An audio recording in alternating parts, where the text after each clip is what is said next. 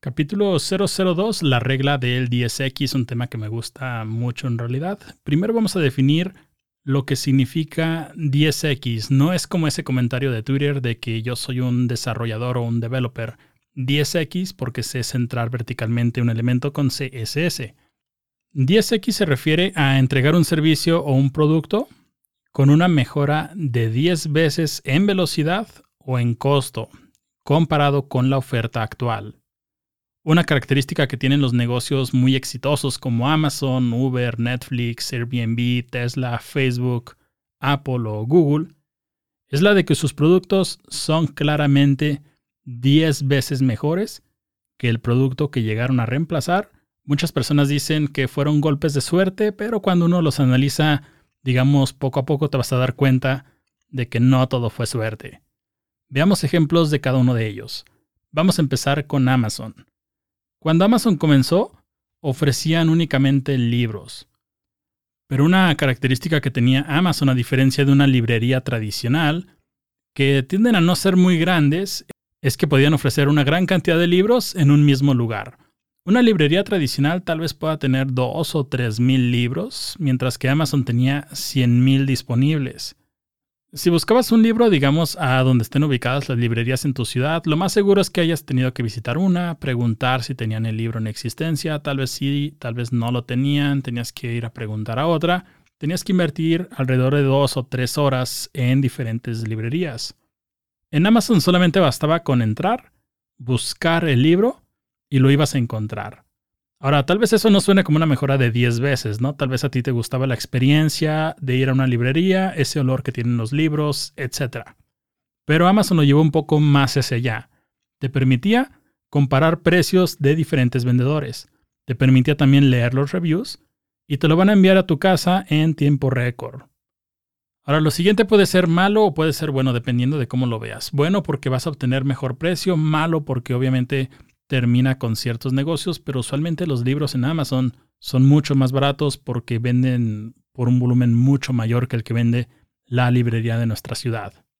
La verdad es que el hecho de que Amazon te envíe el libro en un día y sea un precio más bajo, la realidad es que ya suena como una mejor experiencia que estar recorriendo 20 librerías y no encontrar el libro, ¿no?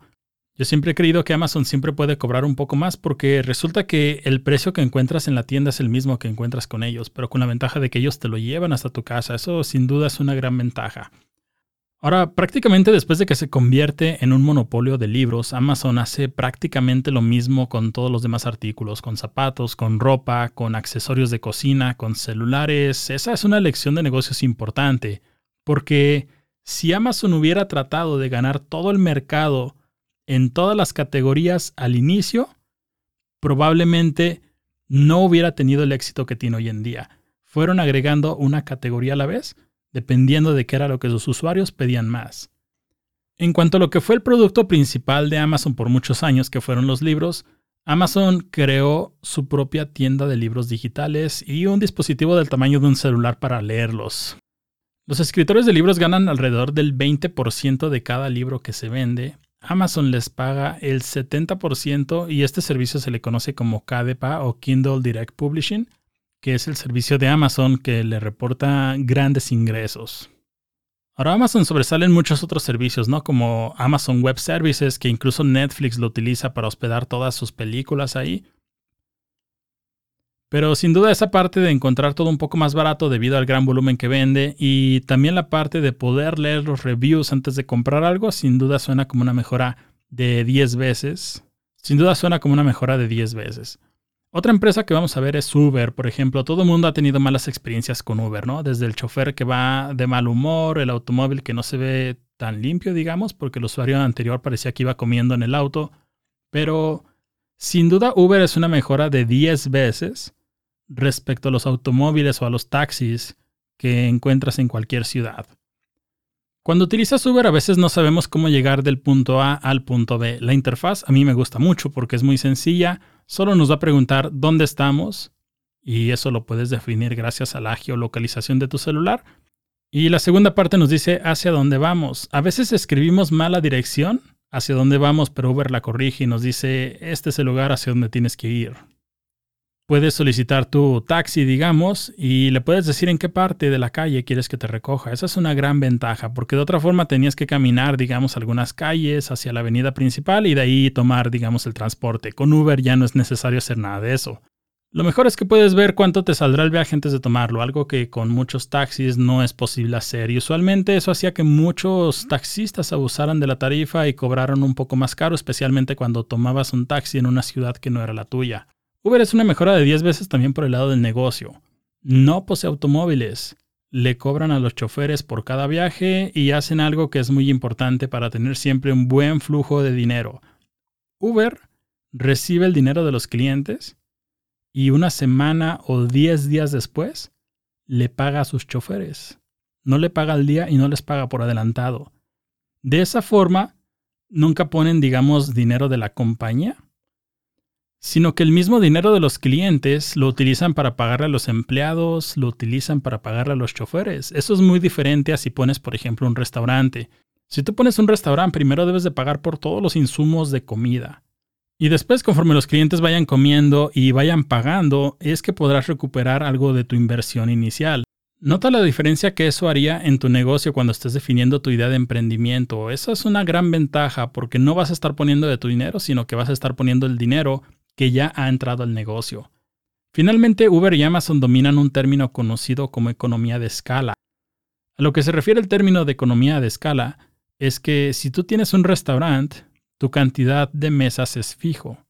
Tal vez puedan comer 20 personas al mismo tiempo, pero si quieres ganar más dinero y dices, bueno, yo quiero servirle a 30 o 40 al mismo tiempo, tendrás que buscar un establecimiento más grande, Amazon gracias a que integra vendedores externos y Uber gracias a que integra choferes pueden añadir más y más y sus costos nunca van a ser mayores. En el caso de Airbnb no es muy diferente al de Uber. No son dueños de la casa, reciben dineros de los clientes y después pagan a los anunciantes, por lo tanto garantizan un buen flujo.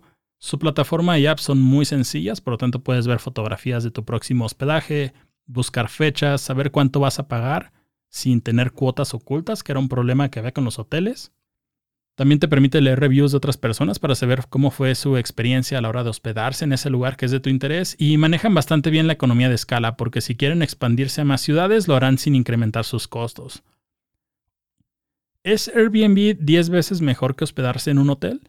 Primero va a depender del hotel, ¿no? Hay unos que obviamente Airbnb no es mejor que ellos, pero el hecho de poder ver fotografías, leer algunos reviews, un costo más bajo, no tener tarifa sorpresa, sin duda lo hacen una mejor opción.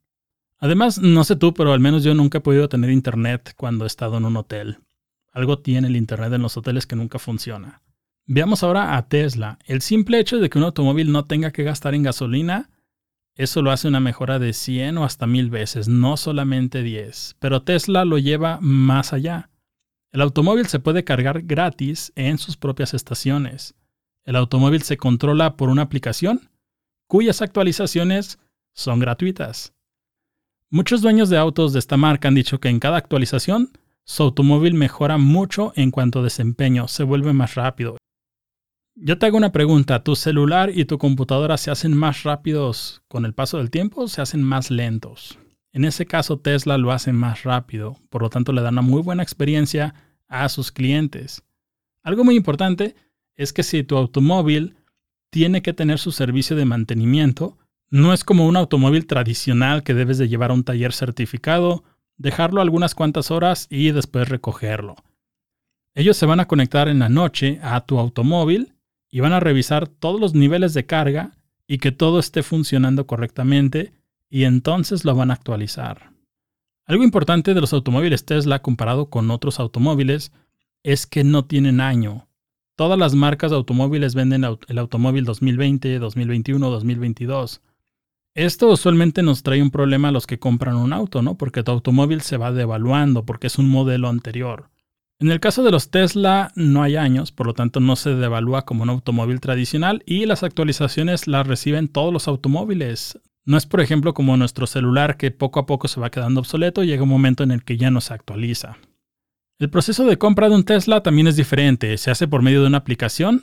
Tesla corta todos los costos relacionados a tener agencias físicas. y te permiten comprar un automóvil y configurarlo desde tu celular. Tal vez digas, bueno, pero ¿cómo sé si el automóvil se maneja bien si no pude ir a hacer una prueba? En caso de que el automóvil no sea de tu agrado, puedes regresarlo sin ningún costo. Ahora, todo esto suena bastante bien, pero ¿qué tal el precio? Es mucho más barato que otros automóviles del mismo segmento y tamaño. El único problema que le veo a los Tesla, o el único problema que hay en realidad, es la disposición, ya que usualmente tienden a tardar varios meses. Obviamente es un automóvil muy especial, pero tarda varios meses desde el momento en que lo solicitas hasta que llega a la puerta de tu casa. Pero puedes ver todos los beneficios que aporta Tesla. Tesla por sí solo vale más que casi todas las compañías de automóviles juntas, así que algo como eso no puede ser casualidad. Veamos ahora a Facebook, probablemente no sea el mejor momento para poner como un ejemplo a Facebook, ¿no? Facebook podrá ser muy criticado, pero hay algo que hace bastante bien. Conecta a muchas personas. Facebook aprovecha muy bien algo llamado Network Effects. Este término se utiliza cuando muchas personas utilizan un producto o servicio y entonces lo hacen valioso. Recuerdo que cuando Facebook salió muchas personas decían, es como MySpace, pero es mejor. También cuando salió Google Plus y decías que tenías Google Plus y no Facebook, hasta te veían raro. Eso es algo que se logra gracias a este famoso network effect. Las personas se apropian, digamos, de un producto y lo defienden con todo. Ahora, Facebook es hasta 10 veces mejor comunicando a las personas. La respuesta es sin duda, ¿no? Si uno compara, por ejemplo, con escribir una carta, para empezar, muchas veces cuando escribías una carta nunca llegaban pero si llegaban tardaban 8 o 10 meses en llegar. Segundo, si lo comparas con llamar por teléfono, supongamos que tienes un familiar en otro país, era bastante caro hacer una llamada de larga distancia, ¿no? Ya hoy en día tal vez ya no es tan caro, pero sin duda esa parte de conectar a las personas, Facebook lo hace bastante bien. Continuando ahora veamos a Apple. Apple sin duda es muy criticado por sus precios que sin duda la primera se ven como muy exagerados, ¿no? Pero ellos hacen muchas cosas bastante bien. Las iMac y los MacBook Pro no solamente son muy rápidos, durables, orientados a la seguridad y privacidad, sino que también se ven bastante bien. Algo importante es que Apple dejó de ser una marca de software y hardware para convertirse en una marca de lujo. Las computadoras no solamente se ven geniales, sino todos sus dispositivos. Nunca vas a ver una fotografía de una agencia de software con una computadora Asus o HP. Eso nunca lo vas a ver. Ahora, continuando con otros productos de Apple, iTunes fue una idea revolucionaria, ¿no? Las discográficas estaban al borde del colapso y Apple llegó y les permitió vender su música a cambio de un 30% de cada venta que realizaban en su plataforma. Todo mundo intentó descargar música en su tiempo, ¿no? Y finalizabas con 100 virus y la canción que estabas buscando al final ni se descargaba. Apple permitió que por un dólar puedas comprar la canción que te gusta a un precio, la verdad, bastante bajo y una excelente calidad de sonido. Muchas personas dicen el iPad es una copia de una tableta hecha por Microsoft, pero la respuesta y acabados del iPad es algo que puedes tomar como ejemplo a la hora de crear una idea de negocio. No porque una idea ya exista o esté tomada significa que ese producto no pueda mejorarse y obtener un beneficio. También puedes dar a conocer tu producto debido a su gran diseño. Ese es un buen diferenciador a la hora de crear un producto. Finalmente tenemos a Google. Google tiene varios productos que sin duda son mejoras de 10 veces. Su buscador, la verdad, es el mejor que vas a encontrar. Puedes buscar una canción que no te la sabes cómo va, tararearla y Google te va a decir qué canción es.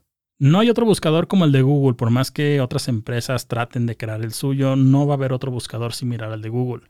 Apple recientemente anunció que están creando su propio buscador, ya que los iPhones y iPads traen por default habilitado Google que les paga 12 mil millones de dólares al año, una cantidad que no es nada despreciable. Pero entonces, ¿qué es lo que va a hacer Apple? Van a crear su propio buscador porque se dieron cuenta que la oportunidad de negocio es mayor. Google también es una mejora de 10 veces con Google Maps. Todo mundo recordamos ese libro, ¿no? Que tenía todos los mapas de nuestra ciudad, que fue muy popular en los 90 Cada año tenías que comprar la actualización, aunque las calles fueran las mismas, no se actualizaba nada, pero cada año te vendían un libro nuevo pero Google lo llevó un poco más hacia allá. Te dice cuál es la ruta adecuada, cuál es más rápida para llegar y te dice en cuánto tiempo vas a llegar. Si hay un accidente, Google Maps también te va a decir que te vayas hacia otro lado porque hay un accidente un poco más adelante. Obviamente el libro que menciono jamás puede tener algo como esto, ¿no? Pero Google se aprovecha de la tecnología y le ofrece a los usuarios algo 10 veces mejor. Google Drive y Gmail también son otros productos bastante buenos y las críticas sobre la privacidad y cómo lo maneja Google tal vez sea algo que tengas que tener en cuenta, pero sin duda es un tema un poco diferente. El hecho de que varias personas puedan colaborar en un mismo documento al mismo tiempo sin duda es una gran mejora. Gmail, por ejemplo, también hace ver rudimentario y viejo a Outlook. Y hasta hace ver que cuando compartes tu email y termina con arroba hotmail, la gente te vea extraño. Finalmente, no pienses que porque estas grandes empresas se ven como monopolios gigantes desde fuera, es imposible emprender o que no puedes hacer algo al respecto. Una idea puede ser muy sencilla y puede ser una mejora de 10 veces.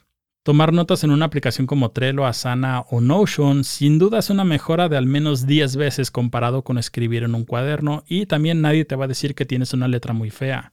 El calendario de tu teléfono es 10 veces mejor que el calendario que tenían en su casa nuestros abuelos y Slack y Discord son mejores canales de comunicación que una reunión en persona en la empresa.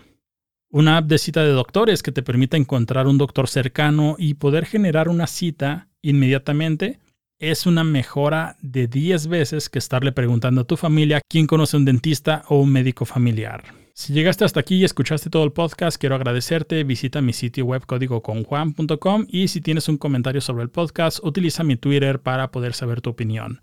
Nos vemos en el siguiente.